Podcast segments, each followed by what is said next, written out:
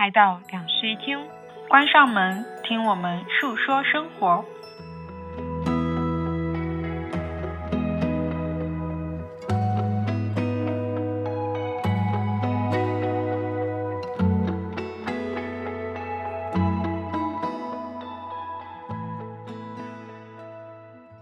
大家好，欢迎来到新一期的两室一厅，我是陈一日，我是 Sunny，这是我们新年的第一期录制，但是距离我们上一期录制节目已经过去了快半个月了吧？嗯，差不多。新年的第一期呢，呃，可能别的播客都在聊新年计划，嗯，然后我们决定来聊一个去年意识到的问题，去年遗留问题，应该叫做。对，在新年伊始的时候，我们把它解决掉了。可以说是解决，但也不能说完全解决。至少对于我来说啊，如果有收听我们上一期年终总结的朋友，应该就是有听到说，呃，我本人陈一日在去年的一个重大发现，就是发现我原来是一个不敏感的性格，嗯，因此而产生了一些困扰。Sunny 跟我就是完全相反的性格，因为 Sunny 是一个高敏感 I 人，是吧？对。嗯，所以我们就对敏感和不敏感这个话题，想要来聊一下我们的新年第一期。我因为不敏感这件事情不是造成了困扰嘛，所以我就在阁楼 APP 上面进行了心理咨询。因为过去的一年里面，嗯，我们一直都在跟阁楼的心理咨询师聊天嘛。然后我以前是一个没有咨询习惯的人，但是我在经过去年这一整年里面，每个季度会针对自己当下的一个困扰啊、一个问题啊，去跟心理咨询师聊天，我就会发现，对我来说，就是会让我的生活变得更好。就是那些困扰可能本身没有那么大的影响我的生活，可能它只有百分之二十的在影响我的生活。我如果是按照以前的我，我可能就直接忽略它了，反正它不会太过于。影响我，但是我觉得通过心理咨询证实那些问题，其实还挺好的。像过去我们有聊到说 E 人跟 I 人的一些烦恼，其实我觉得现在我们在聊的这个关于敏感的话题啊，其实是之前我们聊的关于 E 人跟 I 人的烦恼的一个衍生。刚才有提到说你是一个高敏感 I 人嘛，好像高敏感这个词就经常会跟 I 人挂在一起，但是。我就是大家都知道，我是一个非常外向开朗的人。然后我之前一直觉得自己敏感，是因为我发现我自己对自己的情绪是很敏感的。我会因为自己的不开心和开心，而就是那种情绪的起伏会相对比较大。就是你对自己的自我情绪感知是非常了解的，但是其实敏感它这个定义不只是对自己的，它还有向外探索的一些敏感。对，然后。所以，我之前一直定义自己是一个敏感的人，其实我只意识到了我向内是敏感的。嗯，对。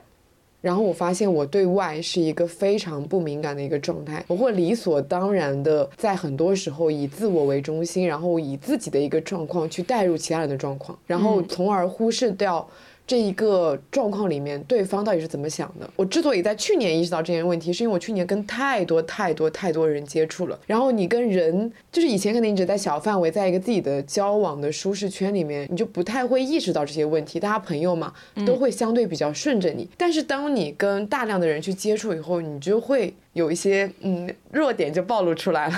对，然后我就暴露出来这个问题了。而且在去年，有的时候在我跟你的聊天当中，也会出现一些，就是你跟我，因为会分享你生活当中很多事情嘛，然后我就会发现你在分享一些事情的时候，有一些事情我会觉得很冒犯别人，所以我就会问你说，这种做法真的是 OK 的吗？这个做法真的不冒犯别人吗？然后这个时候你就会突然间意识到，哎，好像是可能有一点哦。对，就是以前也有讲过说，呃，心理咨询师会把我的一个状态形容成婴儿。对。因为我的所有的情绪都非常的直给，我不开心的时候，我就会表现出来我不开心，然后我开心的时候也会非常的聒噪去表达我的快乐。嗯，那么就是其实相当于我就是一个非常注重自我感受的人，在跟别人的交流跟交往中，也在以自我的感受为主。嗯，我会把我的快乐和我的悲伤都相对的比较直给的去呈现给对方，也会理所当然的去。不假思索的表达我的一些想法，其实，在播客里面也有这个表现吧。如果是长期听我们播客的朋友，会发现我讲话是一个不怎么经过大脑思考的人。现在已经好很多了，现在已经好很多，现在会经过思考了，是吗？是的。好的，播客见证了我的成长。因为我印象很深，是有一个你的朋友，然后听我们的播客。他完全不认识我，但是他问你说。我是不是一个平时在生活里面讲话也是不怎么就是经过思考的人？对，我就突然被点到了，说对我好像就是这样子的。但是在过去那一整年，就是在意识到自己这个问题以后，我发现了一个新的问题，就是我会特别的去在意，加了一步思考的那个过程。嗯。陷入到一种新的内耗里面，就是我以前可能不内耗，我以前真的不内耗，因为这有什么好内耗的？我就完全都抒抒发出来了。但是因为现在可能我处于一个敏感跟不敏感的一个失衡的状态里面，就是我希望自己敏感一点，但是我又还没有达到一个敏感的状态。我在这个接近敏感的过程里面，已经有表现出来说，我发现我被别人给误解了。啊，很多情况下，我自己当下是意识不到，就是我是意识不到这个问题的，因为我脱口而出了，嗯，我立刻给了反应，我当然意识不到我当下有什么任何的问题，可是我这个人有一个问题，就是我是非常后知后觉的人，就是我会在一个突然的瞬间，可能这件事情过了一个礼拜、一个月，我突然想到那个瞬间，突然进行了后知后觉的复盘，发现。我好像被人误解了，我就会特别的委屈。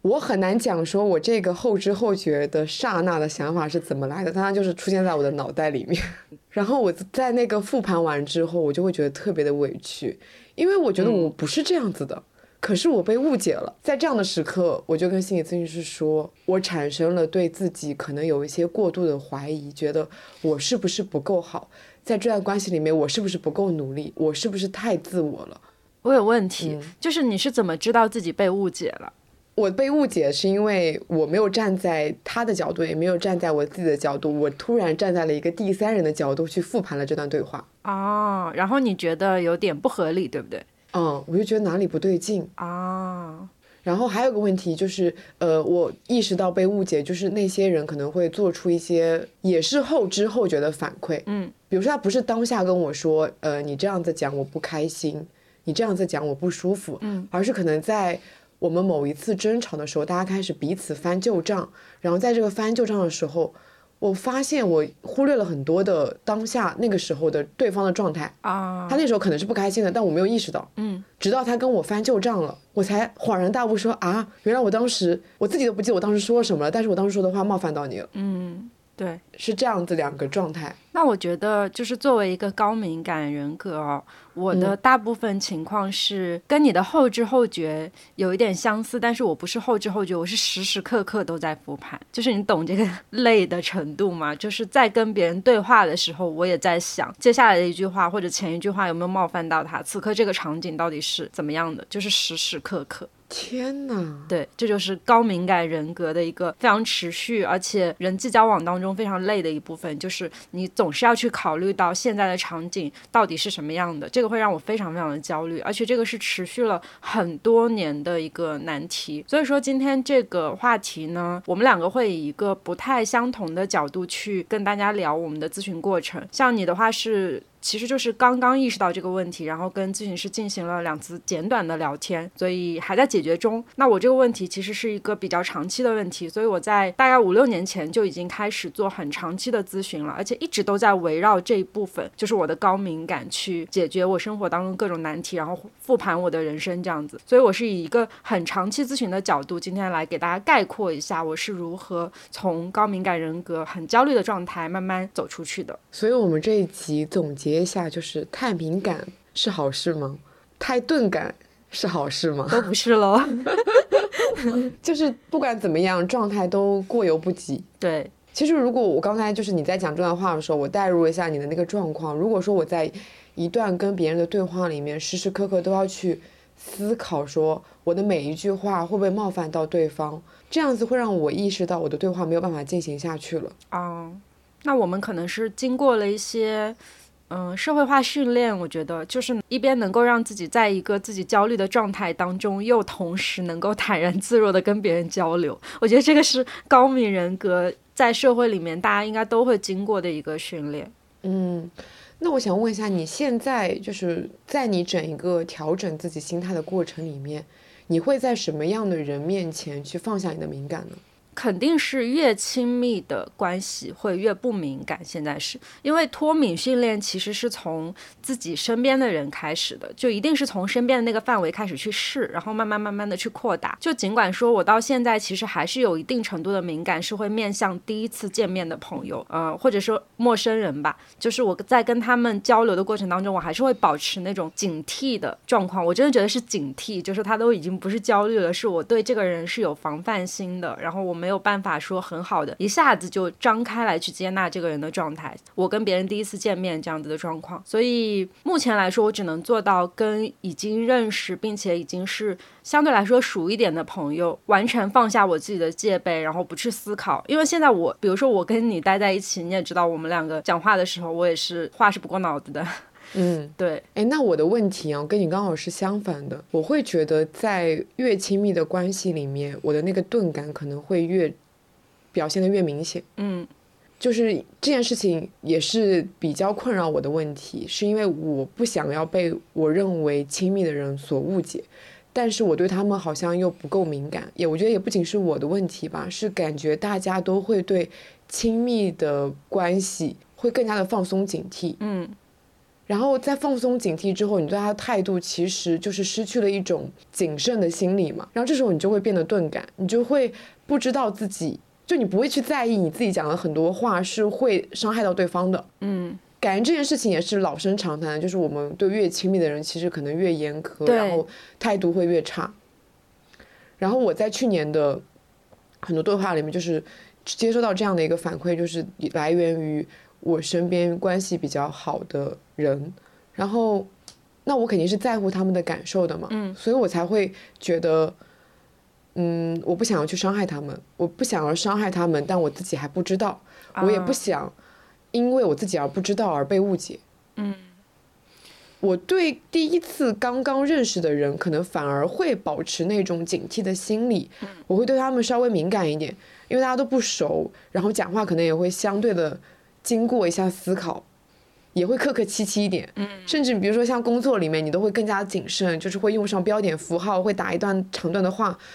可是，在生活状态里面，我就会变成一个很随意的人。嗯，所以你其实是一种就是从正常到钝感的那种状态，所以你的钝感有可能会冒犯到别人。然后像我的话，实际上是一个非常非常紧绷的状态，就是在我以前经过长期的心理咨询之前，我的整个人格是我觉得我没有亲密关系，就那个时候严重到什么程度？严重到我对我身边最亲密的家人和朋友，我都是有防范心的。所以那个时候我对所有人都非常的礼貌，非常的警惕。我觉得有一种不安全感，那时候就整个人。身上是有一种不安全感的。后来在长期的咨询之后，变成了一个什么样的状态？就变成了一个正常的状态，就是我身边的人逐渐开始觉得我是相信他们的。就是在后来我建立了越来越多亲密的关系，然后我才发现我趋于正常了，就是我变成了一个在亲密关系里面能够收放自如的一个状态。然后面对他人，可能还是原来我以前的那样的状态。所以我们两个其实就是从两个极端，然后往中间走了。嗯，而且刚刚提到说你在过去的咨询里面做了很多的脱敏训练，嗯，而我的心理咨询师跟我说，我需要做的是一种加强敏感的训练，去提升自己对他人情绪和感受的这个敏感。嗯，对，他又跟我说，我因为对自己的情绪敏感，然后会去排解自己内心的情绪，那我是不是可以再多做一步，去及时的了解对方是怎么想的，嗯，尽可能不去造成误解，但是。不可能每一次都要以对方的感受为主，对，所以需要去做一个平衡。然后在这个平衡的过程中，其实就是一种。训练敏感的过程，嗯，高敏人格的问题就在于，因为太过于重视身边人的感受而忽略了自己的感受，所以实际上我们的整个训练过程一直都是会更加以自我为中心吧，就是会更加把重点放到自我身上，然后去查看说自己的情绪到底是怎么样的，而忽略去外界的那些带给我的焦虑。这样的话，我就会慢慢把一些视角放在我自己身上，它就会变成一个很正常的来往，而不是，呃，我这个人在跟别人交谈的时候已经脱离我的主体了，然后反而是以第三方的视角去很谨慎的审视整个场合，就是这个状态其实是很糟糕的一个状态，它会让我逐渐慢慢的就迷失自己，然后非常非常内耗。我们两个的状态确实蛮两个极端的。对。因为你是太过在意他人，而我是太过在意我自己。嗯，其实，在我意识到我自己的问题之前，我完全没有任何的困扰。我过去的二十五年都没有因此而感到困扰，可能有，但是因为我记性不太好，所以我就会迅速的代谢掉、忘记掉。嗯，对，是直到去年可能才真正的想说我要面对这个问题，让我自己变得更加的好一点，也让我跟身边的人变得更加的亲密一点。嗯，因为有时候敏感是一种工具，可以让对方更加的去信任你，呃，就是会让对方去跟你。阐述更多更私密的东西，然后让你们的关系变得更加的亲密。我是希望跟我的朋友们去建立这种亲密度的。对。可是因为我的钝感，就会让对方不再想要继续的去跟我探索一些深度的问题。嗯。然后在跟心理咨询师聊敏感和不敏感这个问题的时候嘛，我有一个重大的新的发现。嗯。这个发现就是。咨询师点出了一个我一直以来忽略的事情，甚至说我一直以来坚定不移的觉得是反面的一个事情。嗯，就是在我过往的认知里面，我一直认为自己是一个屏蔽了很多外界评价的人，包括在我们过去的很多期节目里面，我们有说过那些所谓的很多，就是你做你做任何的公开的东西嘛，你都一定会收到部分的负面评价，比如说说你的。节目非常的无聊，对，然后说你的分享的知识没有任何的营养，就是你们在讲什么废话之类的东西，嗯，或者说你的那个发音不好等等，我觉得我是自我屏蔽了很多这样子的外界评价的，嗯，我在互联网太多年了，虽然也没做什么什么大了不起的事情，可是真的在互联网玩了太多太多年了，从一开始的时候你会非常在意小部分人的评价。到越来越多的人关注你之后，你就其实没有那么的有所谓了，因为你要去关注每一个人的评价的话，你就会觉得很累，所以就干脆屏蔽。我前两天听那个大老师跟知棋聊的那个多多指教的播客里面嘛，就有聊到说知棋他是会为了，因为他很可能会在意大家的评价，所以干脆就不去看任何的评价。哦，他是不看随机波动所有的评价的，因为他觉得看了就会在意，在意就会想要去反驳对方。嗯。那我还是会看的，我只是看完以后觉得无所谓啊，那就不管了。你想说你就说什么嘛。嗯。所以这是我过去以来一直对自己的一个想法，包括我觉得也是大部分人对我的一个怎么说呢评价，就是我不是很在意对外界的评价。嗯。但实际上我在跟心理咨询师的过程聊天过程里面，他问我，说你有没有发现你的描述里面总是在在意大家对你的评价？嗯。我。听到这句话的时候，当下就是脑袋一片空空。我跟咨询师说：“呃，不好意思，我现在可能需要消化一下这句话，就是你让我想一下。”然后他就给了我一点时间，让我重新的去审视了一下自己的困扰。嗯，其实，在提前面提到的敏感跟不敏感的话题里面，我一直有说我在意的事情，其实不只是我钝感，我在意的事情其实是被人误解。我讨厌被人误解，我也因为被人误解这件事情要感到委屈啊。而被人误解就是对方在怎么想我，嗯，对方对我的一个评价。然后其实除此以外，呃，我还有提到一件事情，但因为这件事情比较私人嘛，我就不在这边讲。呃，总结一下，就是当我想要去分享悲伤的时候，我不会写在日记里面。也不会愿意去写在一个很公开的平台上面。嗯，我们之前有在节目里面说，我会去寻找一个没有那么多人关注的小号，嗯，或者是一个没有什么那么多没有那么多人关注的社交平台，我会在选择在上面去写自己的很多的情绪，分享很多的悲伤，因为那个平台上面可能关注我的人，要么就是完全陌生的人，要么就是非常亲密的人。嗯。我一直其实不太理解自己这样的一种想法，因为很多行为可能我会担心说出来以后是一种作秀，嗯，然后另外一方面又会担心给他人造成负担，因为如果说我一对一去跟你阐述的话，那么就意味着我希望对方必须给到一个站在我立场的理解的回复才行，嗯，这样其实对对方造成一种负担，所以我就会选择一个。没有那么公开的平台去分享我的那些悲伤。嗯，其实这两个不管是哪一种心态，追究底层逻辑，其实都是在在意他人的评价。嗯，没错。我觉得我是以一个新的视角去看了很多我自己过去我没有办法理解的一些行为，就是我直接做了，但我没有去追究我为什么这样子做。嗯直到咨询师点出来说，你有没有发现你的描述里一直在在意大家的一个评价？我发现咨询师哦，就是会非常一针见血的去总结我们讲出来的那些困扰。就是我发现我在跟他们阐述烦恼的时候，其实那个烦恼是很稀碎的，就是讲一些事情，其实事情跟事情中间也没有关联，但是他好像就能够很直接的抓住那个要害，然后告诉你说，你在这个里面阐述的问题，那个最终内核的问题是什么。对，怎么说呢？我觉得可能很多听众在听到这里的时候会觉得我的问题都是非常小的问题，可以不用去面对。嗯，在过去对我来说，这些的确都是小问题，以我的记性可能过了就过了。但是我觉得心理咨询有一个对我带来很大的帮助，就是它在帮助我更加的认识自己。嗯当我直面自己的时候，我才能有所成长啊！我不能总是在一样的问题上面去做忽视，嗯我也要去探究那些小问题背后到底它的底层逻辑是什么，我为什么会做出这样子的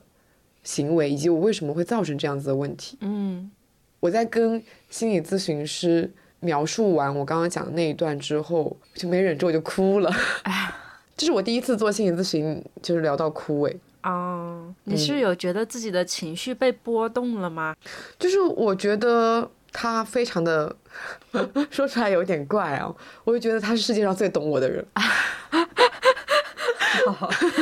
明明这是我跟这一位心理咨询师第一次聊天，嗯。他还在一个刚刚对我建立认知的过程里，可是他居然非常的懂我，啊，然后这种共鸣和理解让我没忍住就哭了。懂，就是一种被共情的感动。对，我觉得心理咨询师是一种很神奇的存在，是因为我可以对他毫无负担、没有逻辑去讲任何事情。对我对身边所有人都做不到这样子，就是你在跟所有人交往的时候，不管再亲密，你都是一定是有所保留的。嗯可是当你面对那个心理咨询师的时候，你就不想要做任何的有保留的事情。然后你在褪下你所有的面具，然后跟他去聊了你的困扰之后，你才发现他非常坚定的站在你这一边，然后跟他说他理解你，跟他说他明白你的问题，然后也非常积极的在帮你寻找问题的根源。这一瞬间我就觉得我我好感动啊！心里被按摩到了。对，因为就是我刚刚提到说我钝感这件事情嘛，在过去所有的对话里面，对方点出来这个问题的时候，其实可能都带着一些已经造成了误解，或者带着一些指责，或者带着一些不理解来跟你讲这个问题。嗯，就是因为世界上没有人能完完全全的理解对方嘛。可是当我跟心理咨询师聊天的时候，哇，他怎么可以百分百的理解我？说回就是关于在意他人评价这件事情嘛，其实也链接到了上面他提到的那个关于平衡的点。他不是有说我在对自我评价跟对他人评价这件事情上面，其实一直是失衡的。那么第一步其实是我可能太在意自己的评自己的感受了，同时我又太在意他人的评价了。其实造成这样的一种失衡，是因为首先我没有那么多的去了解对方的想法，但是我又很在意他人的评价。嗯其次，我一直把天平的这个平衡放在了别人的手里，而不是我自己在判断。所以我需要多做的那一步，就是我需要更多的去在当下那个对话里面，去及时的了解对方的情绪。在做完这一步之后，就相当于我了解了自己的情绪，也了解了对方的情绪，然后最后做出的选择可能是一样的，我可能还是最后以自我的感受为主。嗯可是，在这个时候，我已经把天平放回了我自己的手里，啊，因为我已经了解对方是怎么想的了。但我依然觉得，在这个状况里面，我应该是相信我的那个直觉的。嗯，对，哎，其实跟我之前做的训练也很相似。哎，我做的训练也是在那个场景当下去了解对方的感受，就是尽可能的以言语来了解对方感受，而不是以猜测。嗯，是的，嗯，那我来跟大家分享一下我的长期咨询过程好了，因为长期咨询其实没有办法很细致的来跟大家讲我中间到底都去跟咨询师聊了些什么，所以我只能给大家拆解几个我觉得比较重要的去转变我心态的一个时间节点，来给大家简单分享一下，就是整个我的心态是大概是怎么样进行转变的。呃，我在前几年的时候，第一次跟咨询师聊到高敏感人格这个概念的时候，他当时给我科普了很多呃这个东西的成因，所以那个时候我也去看了非常多相关的那种书啊，还有论文啊什么的，我就去在找说我自己成长过程里面有哪些让我印象很深刻的事情，导致我后来成为了这样的人格。在不断的咨询里面，就是咨询师一路给我拆解出了很多我小时候的一些成长的细节，然后我第一次意识到。说就是那个很直接的那个诱因，甚至是跟我大概可能两三岁、三四岁的时候，就是到这种我连记忆都没有的时刻都相关的时候，我觉得非常震惊。就是因为我自己以前在家庭里面是一个经常被父母就是比较骄傲的那种小孩，就是在我大概十几岁的时候，我总是能够听到我父母说，在我很小的时候是一个很懂事的小孩，就是我非常小就学会了呃，在幼儿园里面自己上厕所、自己穿裤。就诸如此类的这种话，就是他们说我是幼儿园里面最懂事的小孩。这个话我是一路听到大的。当然，我对我幼儿园真的是肯定是一点记忆都没有了，但是我确实是被这么一个印象去贯彻到大的。然后之后我跟咨询师有一次就提到了这个印象，然后咨询师就说你。提到这句话，你有没有再往深层想一下？就是实际上，你很早学会上厕所，很早学会自己穿裤子，是因为你在幼儿园当中那个集体生活当中，你可能是你的需求得不到满足，所以你才只能自己。事先的去学会上厕所，因为小孩其实是没有懂事这个概念的，就是大部分的小孩是需要有需求得到回应的。如果需求不得到回应的话，会自己想办法去解决。这个是幼年时期的一个嗯比较理论上的成长过程。所以，我从小在集体当中就。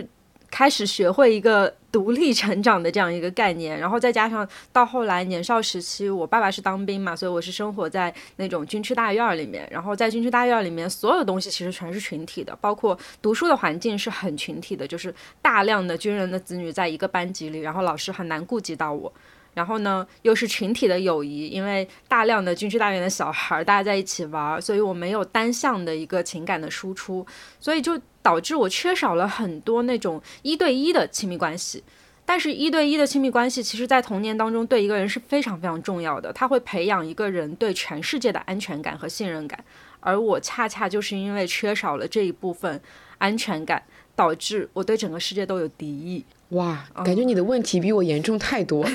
所以我才经过了几年的长期咨询，我就觉得说，像高敏感这种，如果一旦说对生活真的是造成了影响的话，这个咨询的长度真的会比其他的心理咨询可能要拉得更长一点。因为我目前身上所有的情绪问题，其实都是来自于高敏感。哦，就是它是一个原点，然后所有的情绪问题都是从这个原点出发，然后造成了你很多别的情绪问题，是吗？对，是的。所以其实这是一个非常非常大的困扰。所以当时我们两个在聊说我们想要聊这个话题的时候，我还在犹豫，在想我应该如何去跟大家聊这个话题。因为在我身上这个题实在是太广太大了，就是我身上很多的缺点都是来源于这个人格，所以衍生出来的。但说实话，可能我们听这一期播客的听友更多的是想听到你的那一部分，我的问我的部分可能太抽象了。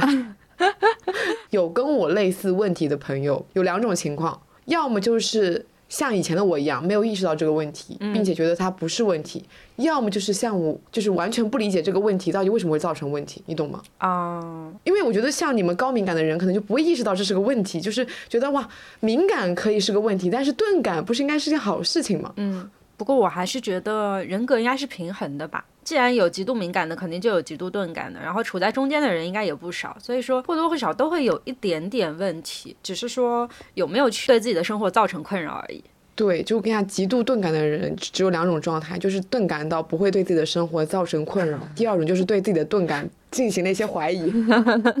确实，所以呢，就是在这种成长的诱因底下，再加上我小的时候跟父母的关系，其实也是相对来说比较疏离的一种关系，因为那个时候没有单向的情感连接嘛，所以就导致我在潜意识里面对世界上所有的人都是抱有一个不信任的态度的，就我不相信。有人会对我满意，我也不相信有人会无条件爱我。这两个底色让我后来整个成长成了一个很小心翼翼、很讨好型人格的人。我们真的从小就不一样。对，所以其实，在后来的过程里面，就嗯会产生很多表象的原因，就是如果我概括。高敏感人格会出现的问题啊，我来简单概括几个会出现的问题。我觉得如果我们听友也是高敏感人格的话，会对我以下说出的几个关键词极度共情。首先呢，是非常容易在人际关系当中小题大做。具体怎么样小题大做？就是我刚才讲到的，我会不断揣摩别人的心思，然后放大别人的情绪。就是明明对方可能只是一个平静的表情，但是因为他臭脸，我以为他在生气。哦，对。我经常碰到这样的情况，就是我的朋友是个臭脸，然后他 其实只是面无表情的在发呆，但是我以为他生气了，然后我一下子就变得很焦虑，我就在想他为什么生气。你不会选择直接问他他为什么生气是吗？我会先内耗一下子，然后如果他恢复正常了的话，我就不问了。但是如果他持续这样子的话，我会问一下你在干嘛。嗯嗯，好。第二点，对，第二点是不太善于应对批评，就是一旦别人批评我，就会觉得我很糟糕。开始否定自己了，对，就是立刻开始否定自己，就甚至不会自己先去挽救一下，而是立刻从别人的批评当中觉得自己是个非常糟糕的人。哇，然后在高压的环境之下是很容易表现不好的，就是这个我觉得可以联想到我以前上学时候考试或者是一些比赛之类的这种环境底下，我会发挥不好。但我觉得这个其实不是说敏感带来的一个很直接的原因，而是一种。嗯，我觉得很间接的生理表现吧。嗯嗯，然后第四点是总是自我批评，这个跟那个前面那个不善于应对批评也是连接起来的。它不仅是说我们对于外界的批评很不擅长去应付，而是说更多时候我会自我内耗、自我复盘，甚至自我批评。哇，就活得很累，对吧？我光听就已经觉得很累了。嗯，然后还有一个点是，经常会因为共情而消耗能量。就是经常会去共情一些可能跟自己的生活都没有什么关系的事情，所以我以前是很害怕别人向我倾倒他的负能量的，因为那个真的会影响到我。然后我也很害怕看那种特别悲惨的新闻，因为它真的会让我失眠什么的，就是会因为共情到那个情绪，然后睡不着。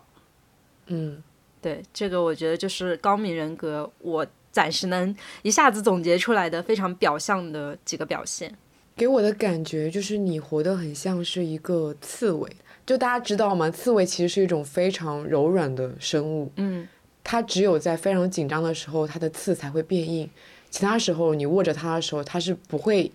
就如果它有主人的话，你握着它你是不会感觉到痛感的，对对对，刺其实是柔软的，是的，对，但是你像是一个随时保持着一种紧绷状态的一个刺猬，对。以前我的咨询师也这样说过我，所以导致 我在 好几年的时间里面最喜欢的小动物一直都是刺猬。刺猬的正面还蛮可爱的，因为我小时候养过刺猬。你还养过？对，反正以前真的有被这么讲过。解决这个问题的方式，其实是在于一个，就是我以前也没有想过的点，它在于让我慢慢去信任我周边的人，就是学会信任这一点。因为我以前在描述我的问题的时候，不会去描述到说我不信任他人，而是咨询师在长期的这样一个过程里面，逐渐总结出了他发现我不信任任何人，就包括坐在我对面的这个咨询师，我也不信任他。所以我对他也是有所保留的，并不是什么事情都讲，什么情绪都暴露给他，不是的。刚开始的时候，我是还是会有一点藏着掖着的。然后直到后面，我跟这个咨询师已经建立了一种长期关系以后，我发现他对我并无任何威胁以后，我才向他敞开心扉。你居然对心理咨询师都有所保留？对，这就是高敏感人群嘛？就是在做心理咨询的时候，你还要对你们这段对话进行一些及时的反应。嗯，我觉得就是最开始的时候知道他是心理咨询，所以不会那么的警惕，但是其实还是会保留一部分那个就是潜意识的警惕，你知道吗？因为持续那么长时间了，我没有办法说完全一下子就松下来去信任这个人，但是我又知道这是一场心理咨询，所以我需要去向他敞开一定的心扉去讲我的事情。对，嗯嗯，所以在后来慢慢慢慢建立信任的这个过程里面，就是我跟心理咨询师建立了一个长期的连接，然后发现他完全不会对我有任何的负面影响和威胁，所以我就开始信任这个人了。然后他就跟我总结说，你你有没有发现，其实我们两个去建立这个长期关系的状态，很像是你认识朋友，或者是你和家人相处的这样一个长期状态。有没有可能说，把我们这种短期的每，比如说每周一个小时的这种咨询，我们把它放大一点，放到你的生活当中去思考你和你朋友们之间的关系。因为那个时候，我咨询师描述我是一个非常善于思考的人，所以他就经常想让我去做一些这种思考训练。他说：“你去把它放大到一个你自己生活里面的常态，然后你再去思考说，在这种建立长期关系的情况下，怎么样去信任别人，其实就是一个自然而然的过程。”我觉得对于很多人来说，交朋友、建立信任都是一个非常自然而然的过程。但是对于高敏感人格来说，这个过程会变得很漫长，而且会有一点嗯自主的意识在里面，就是不会那么自然而然，而是会有自我意识掺杂在里面。就是大家会慢慢的去判断说这个人我能不能成为朋友，然后再到后面去给他放一点点信任，放一点点信任。哦，对，就是会很累。实际上，在后来整个的改变当中，我做的最大一个改变就是我开始去信任我身边的人了，就是不太说会抱着那种极度警惕的状态去交朋友，因为之前也没有朋友嘛，小时候真的没有朋友，等到上了大学之后才开始有朋友，那就是从上了大学开始之后，慢慢的开始愿意去给到别人一些自己内心深处的东西了，然后那个时候我就得到了很多正反馈，这个正反馈让我意识到，嗯，大家。并不会不爱我，就是我身边的朋友们是会慢慢的，嗯，更加信任我的，是会慢慢的把他们心底的秘密告诉我的，所以我跟别人的连接是越来越深的。然后再加上后来慢慢的训练过程里以后，我发现就是有很多人对我的批评或者对我的否定，其实并不是对我的否定，而是对那个事情的否定，就是他们会跟我讲说你哪一件事情做错了。所以实际上那个批评根本就不是对我这个人的批评，而是说只是说那个事情做错了。嗯，所以从大概那个时候开始，我就进入到了一个新的阶段，就是我开始跟心理咨询师聊，说我每周都。呃，又出现了一些什么新的让我觉得很开心的改变，我会去跟跟他分享这些改变，然后在这分享这些改变的过程里呢，他又教了我很多换视角去看待问题的方法，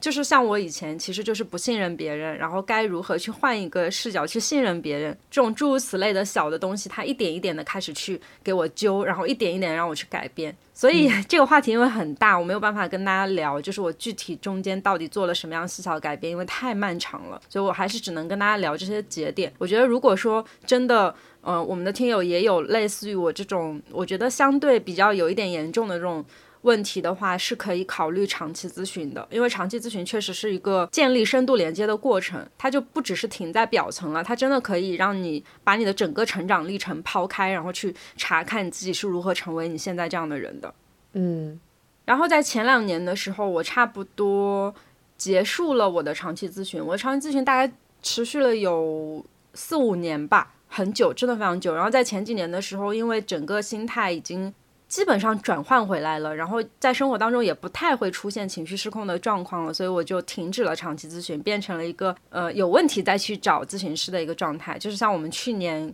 跟阁楼的咨询那样的嘛，大概每个季度去聊个一两次这样子，它会让我的心理保持在一个比较健康的水准，然后呢又不至于说烦恼无处倾诉这样子。对，现在就是我的一个状态，是因为我的整一个的情绪其实没有特别大的问题，但是我会有一些阶段性的困扰，然后我就会希望跟心理咨询师去聊一聊我这个阶段性的困扰。对。然后在当时经历到那个转换视角那个节点以后呢，我就开始去正视自己的这个高敏感人格，就是我。真正接受了我自己有这个事儿，然后我以前会觉得那是个缺点，然后到后来呢，就是经过咨询师的不断的暗示和不断的跟我聊，然后他告诉我说高敏感实实际上是一个优点，就对于我这种人来说，对于我这种搞创作的人来说，是一个非常好的优点。针对这个问题，我们之前有聊过，嗯，我会觉得高敏感的确是一个创作的优点，然后我这种钝感的人就是很不适合搞创作啊。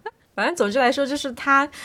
总是给我强化这一点，然后再加上我身边的朋友也一直给我强化这一点，你都不知道我有多么羡慕你的敏感，你都不知道我有多么羡慕你的钝感。承认吧，我们就是彼此互相羡慕吧。真的，啊，总之呢，就是在学会换视角看问题以后，我。真的就不再觉得高敏感人格是一个问题了，我真的就觉得它可能对于我来说确实是一个优势，但有的时候其实还是生活里面会有很多解决不了的事情，就比如说我刚才提到的，说我有时候会因为共情别人的情绪睡不着觉，就有的时候看那种苦难的东西，我印象好深刻，就是我以前看那个地震的那种消息，然后我就不断看那个更新的数字，我就睡不着，睡不着一直到大天亮，就因为心揪着，然后太过于共情别人了，就会睡不着。嗯。然后我就问咨询师说：“为什么我在面对这些让我很焦虑、很敏感的问题来源的时候，我无从下手去解决他们呢？就是我好像连一个转变思维的方式都没有，我要怎么样去解决他们呢？就是其实咨询师也并没有给到我一个非常直接的解决方案。”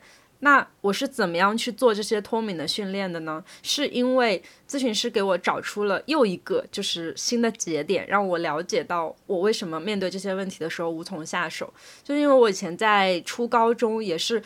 人格成长非常非常重要的一个阶段里面遇到了蛮糟糕的老师，然后那个老师呢，他。嗯，经常就是说会用非常激烈的言辞去给我们压力。应试教育本身也会带一点这种压力感，再加上那位老师就经常会讲说什么，嗯，成绩不好一辈子就完了啊，然后还有喜欢打扮的人就是不三不四的人啊，什么这种很下定义的，然后很激烈极端的话，这种话你知道给一个小孩的心理就是会造成那种 PUA 的感觉。我现在觉得就是 PUA 的感觉，就是在那个当下，我们大家会被洗脑，会觉得说只有成绩好才可以解决一切，成绩不好是所有问题的根源。只有你成绩好了，你生活当中所有的烦恼都不是烦恼了，你就会变成一个很快乐的人。这是一个非常非常错误的观念。但是我在整个成长过程里，好像一直都有很。把这个关键当回事儿，所以我在高中的时候就试图让自己成绩变得不错，然后来解决我生活当中大部分烦恼。但是，一旦脱离原有的那个应试教育的学校环境以后，我突然间发现我的人生没有一个标准答案了，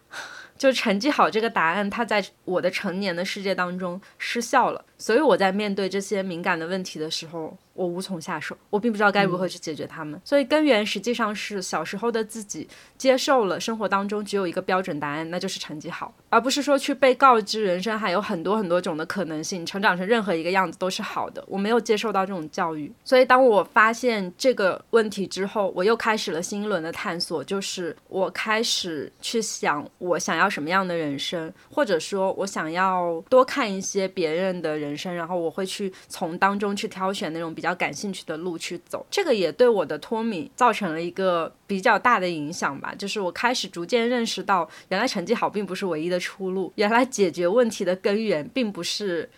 当个好孩子，而是要去寻找我自己。这个是一个新的节点，就是在这两个节点当中，我慢慢的去成长成了一个，嗯，知道自己心里想要什么和知道自己此刻的情绪是什么样的人，就是很明确。就你知道，高敏感人格有一个很大的问题是不明确，就是不明确那个当下的自己是怎么想的，他只在乎别人的想法，而不知道自己是一个什么样的人。但是在脱敏训练的整个过程当中，会慢慢让自己发现自己的当下在想什么，和我是一个什么样的人。对自己的这些了解加深以后，逐渐就会变得有自信，然后就会变得能够控制当下的那个情感，然后能够信任别人。它是一个很正向的循环。我好像在听什么很了不起的成长史，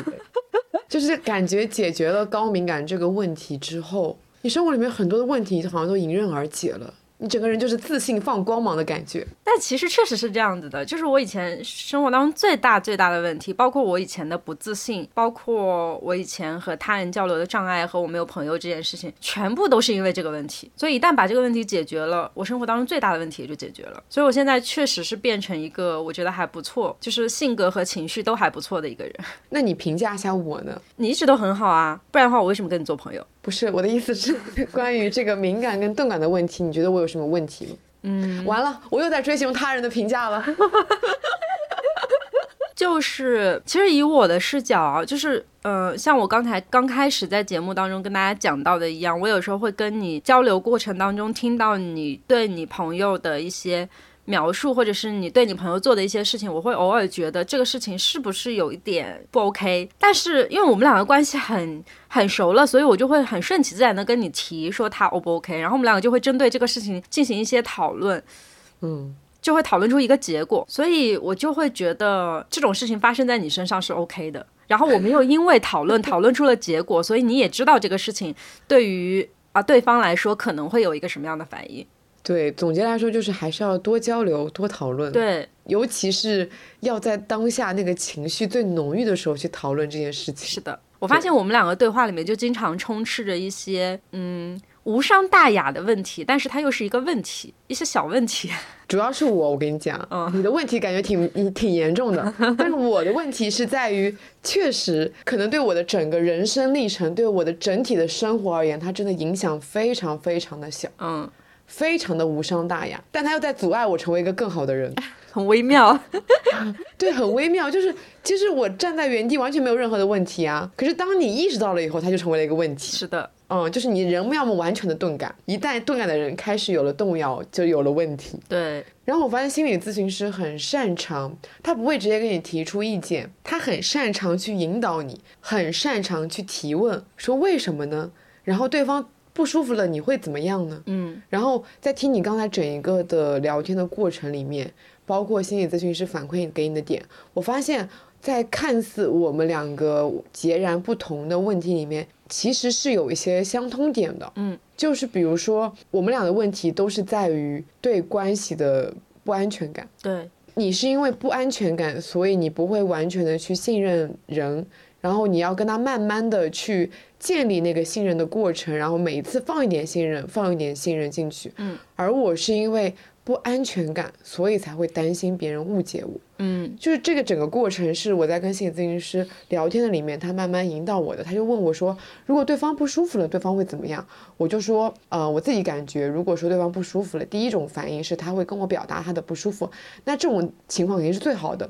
如果说他当下跟我表达了他的不舒服，那我就可以让我知道这件事情了，我就可以试着去解释说，我其实不是这样子的，我们就可以以一种更好的方式来化解这种不舒服。嗯但是，但是，通常来说，大家都不会这么像我这样子这么直白的去表达你当下不舒服的感受，尤其是像你们这种敏感的人，一定不会在当下去表达自己的不舒服的，是对不对？啊，一定会先自我消化、自我内耗一下。对，包括我自己，可能有时候也是这样子，就是如果我当下觉得不舒服了，觉得现在提出来不是一个合适的点，我也会先进行一番自我消化。嗯，那自我消化以后，就会有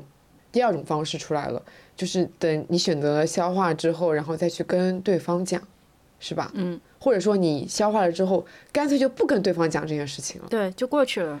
对，可是你会发现，消化了，它可能会转化成别的东西，存在在你的身体，它不是完全的排泄了出去，嗯。不代表这件事情这个问题就不存在了，它可能会造成一种情绪的积累，那积累久了就会产生新的问题，比如说你们两个人产生了更大的误解，像我刚刚讲的，会在某一次吵架的时候突然开始翻旧账，这件事情从你的那个记忆库里面突然被调出来了，也有种可能就是你们两个人的关系渐行渐远了。嗯，是的，在经过这么一番的去描述了整一个的过程之后，我发现我害怕的不仅是对方误解我，我更害怕的是在误解之后对方离开我。我真正的恐惧是来源于，我觉得人和人的关系是可能会随时断掉的，就像人和人的关系是可以非常快的建立一样。嗯，我跟你不一样的是在于，你可能会觉得跟人建立关系是一件非常困难的事情，它是需要时间的。但是在我这边，我可以跟一个任何一个人一见如故，我可以跟他迅速的去建立这个关系。但同时对我有对于我来说，我跟这个人的关系也可能随时会崩掉。不过我跟你讲，嗯就是实际上我们两个的底色是一样的，就是我害怕跟人建立关系的原因是我害怕关系会断裂。哦，我并不因此而去影响我跟别人快速的建立这个关系，嗯可是我也害怕一段关系会迅速的、突然的消失。嗯突然的这个词其实一直出现在我的聊天里面，我的咨询里面，我非常害怕这种突然的事件发生，嗯。也是因为在我的过去的生活里面，这样子突然的断联出现过几次，嗯。然后这种就像是一个条件反射，就像是一个关键词，然后突然这个词就变成了我的一种应激反应，我很害怕这种应激反应的再次出现。是的，然后这个时候我可能就会选择再藏一部分自己起来，嗯然后慢慢的好像看起来我就变得钝感了。因为我逃避了，逃避是一种钝感的方式。我们我觉得我们解决问题的方式也几乎是差不多的，对，就是要重视自己的感受，但是同时也要关注对方的情绪。嗯可是，在这两个之间，没有任何一个事情是绝对的。就像我们我在这期节目一直提到那个平衡，那个天秤，这个天秤它一定会稍稍的偏向某一方，因为你最后要选择其中的一个嘛。嗯但是要就事论事，并不是所有的事情都是以自己为主或者以他人为主的。嗯我们的问题就是在于，可能以前所有的事情都会把东西放在自己那边，或者把东西放在对方那边。但现在的问题是我们要就事论事，要更加重视双方的感受，这样子这个天平才会慢慢的变得平衡起来。嗯然后我觉得还有一个我自己领悟的一个解决方式，就是我们要时常站在第三人的视角去审视这个问题。哦，高敏感人格不用了。好，那就是我要时常站在第三视角，并不站在两方的问题去审视这个问题。嗯，那我对高敏感人格的建议就是不要太常站在第三视角去审视当下的环境，更多是注重自己。我在注重自己这个训练上面已经做得非常的充足了，因为我就不聊我过去的经历了，就是一都是相对比较积极的经历，也是因为这些积极的经历让我整个人非常重视我自己的感受。嗯我重视这种感受之后，就是会让我认为我非常的敏感自己的感受，也就是我过去对敏感这个词的定义。误解。对误解可以算是一种误解，诶，我觉得也不算是误解，因为敏感其实就是一种向内和向外两方面的嘛。对，你就很难说，其实给他一个非常直接的定义，就是大家对他的定义应该都不一样。对我以前向内非常敏感，但是现在我更想要去做好这个平衡，嗯嗯，就是会有更多的共情，更多的理解，因为这个是希望我在任何一段关系里面都会更加的有安全感。嗯，其实怪不好意思的，新年一上来就开始跟大家讲述我们的困扰。但是不一样的是，我们这一次讲述完困扰之后，还给大家提供了解决方式。啊 以前我们总是提出问题的人，在去年我们不是建立了听友群嘛？我们的听友也经常会在群里面分享自己的一些困扰，嗯，然后其他听友就会非常热心的来提供一些解决方案。帮助。对，对是的，我觉得这样子的氛围非常的好。嗯但如果说你有像桑尼过去的高敏感这样子的，已经影响到自己的生活，影响到自己相对严重的问题的话，我们会非常的建议你去做心理咨询。对，然后也有，就是也有可能像我一样，这个问题比较的无伤大雅，但是又想要去积极的解决，让自己变得更好的话，都非常的推荐大家下载阁楼 APP 来做一次线上的心理咨询。嗯。嗯，因为我是接受过非常长期的咨询的嘛，就是长达四五年的咨询，所以我想简单跟大家聊一下，就是短期咨询和长期咨询是两个不太一样的状态。就是我们现在的状态是，嗯，生活里面偶尔会有一些小烦恼，想要去找人倾诉，但是呢，朋友又没有办法，好像给到一个非常好的共情，这个时候就还蛮需要短期咨询的。这个时候就很适合说去找一个